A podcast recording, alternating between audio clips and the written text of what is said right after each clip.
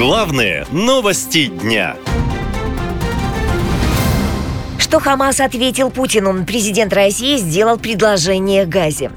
Неделя прошла после внезапного нападения Хамас на Израиль. В прошлую субботу группировка выпустила 5000 ракет по израильским территориям. Вообще Хамас официально признали террористической организацией в Канаде, Великобритании, Австралии, в странах ЕС, а еще в Израиле, Японии и Соединенных Штатах. А в Иордании и Египте движение запрещено. Хамас контролирует сектор Газа. В своем официальном официальном сообщении лидеры движения поблагодарили Владимира Путина за его слова в поддержку Палестины. В Хамас приветствуют попытки российских властей, цитата, «способствовать прекращению агрессии против палестинцев».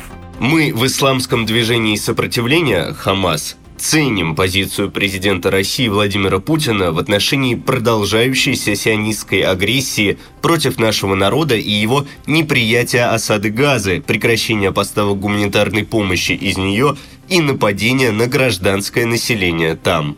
Дело в том, что в Бишкеке на заседании Совета стран глав государств СНГ президент России повторил свое заявление о том, что обострение на Ближнем Востоке – следствие провальной политики США. Владимир Путин снова высказался за создание государства Палестина. Мы исходим из безальтернативности решения палестино-израильского конфликта путем переговоров. Их целью должна стать реализация ООНовской формулы двух государств – предполагающее создание независимого палестинского государства со столицей в Восточном Иерусалиме, э, существующим в мире и безопасности с Израилем, который, безусловно, подвергся беспрецедентной по своей жестокости э, атаки. И, конечно, имеет право на защиту. Владимир Путин также заявил, что обеспокоен возможной крупномасштабной операцией израильской армии против Хамас в секторе Газа, где проживает около двух миллионов человек. Президент России сравнил действия Израиля по отношению к сектору Газа с блокадой Ленинграда во время Великой Отечественной войны. Риторика Путина свидетельствует о том, что он поддерживает боевиков организации Хамас, признанной во всем мире террористической, заявил бывший посол Израиля в России Аркадий Милман.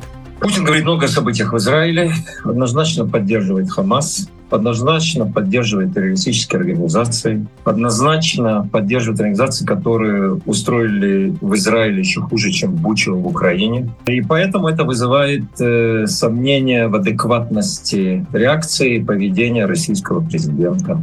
Ранее на Западе звучали заявления о том, что Россия снабжает Хамас оружием и боеприпасами. А накануне в сети появилось видео подготовки боевиков Хамас к атаке, и на видео отчетливо слышна русская речь инструкторов. В МИД России любые обвинения в поддержке Хамас назвали политическими спекуляциями. И по последним данным, в Израиле в результате нападения движения Хамас погибло 16 россиян. Об этом сообщает ТАСС со ссылкой на российское посольство. По меньшей мере один россиянин сейчас в заложниках у Хамас в секторе Газа. Еще восемь человек числятся в списках пропавших без вести. Наша лента. Веселим, сообщаем, удивляем.